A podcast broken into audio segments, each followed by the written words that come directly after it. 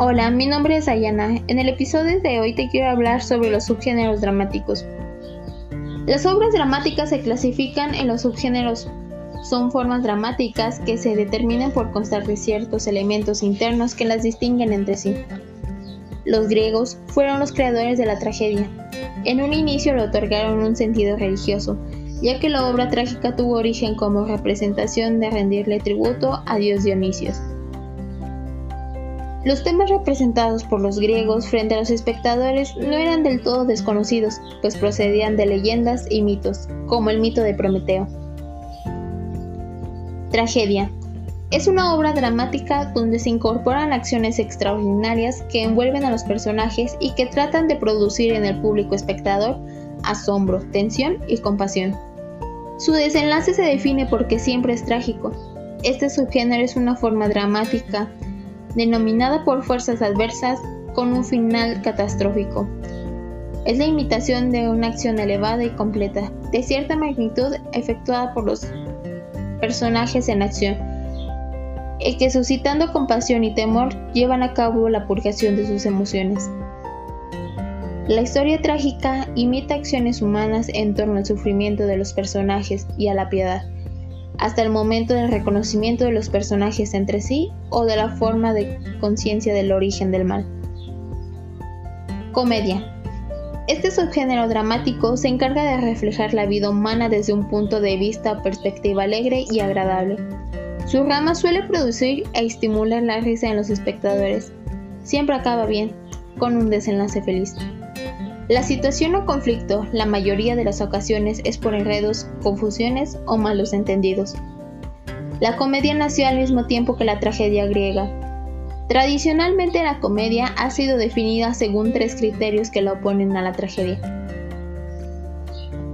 Sus personajes son de condición modesta, su desenlace es feliz y su finalidad es desencadenar las risas del espectador.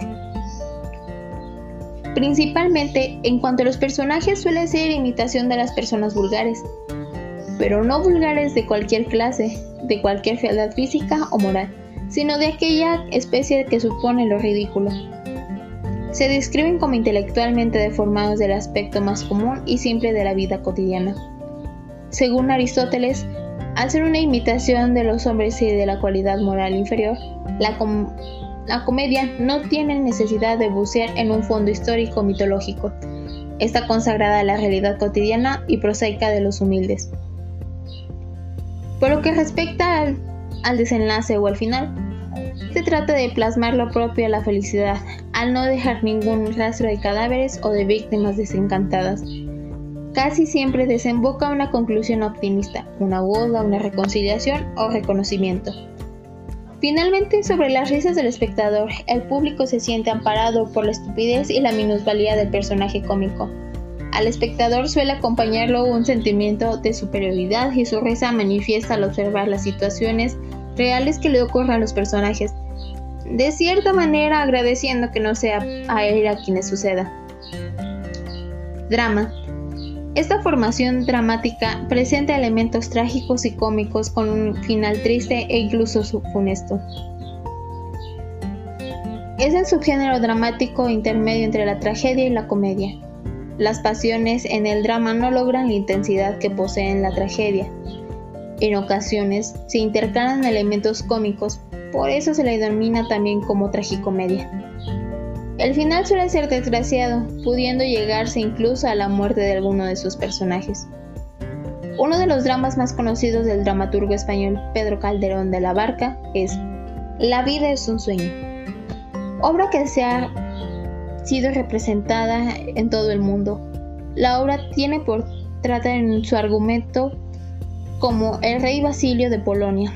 Tiene prisionero a su hijo Segismundo en una cárcel desde que era niño porque los astros le habían presigiado que cuando Segismundo accediese al trono, sería un soberano injusto y cruel. Con el paso de los años, el rey decide comprobar si lo que profetizaron los astros era cierto, y libera a su hijo. Segismundo, al sentirse libre y poderoso, empieza a cometer crueldades. Su padre, el rey, al ver el comportamiento de su hijo, lo vuelve a recluir. Pero el pueblo que se entera de la existencia del joven príncipe desencadena un levantamiento y lo rescatan.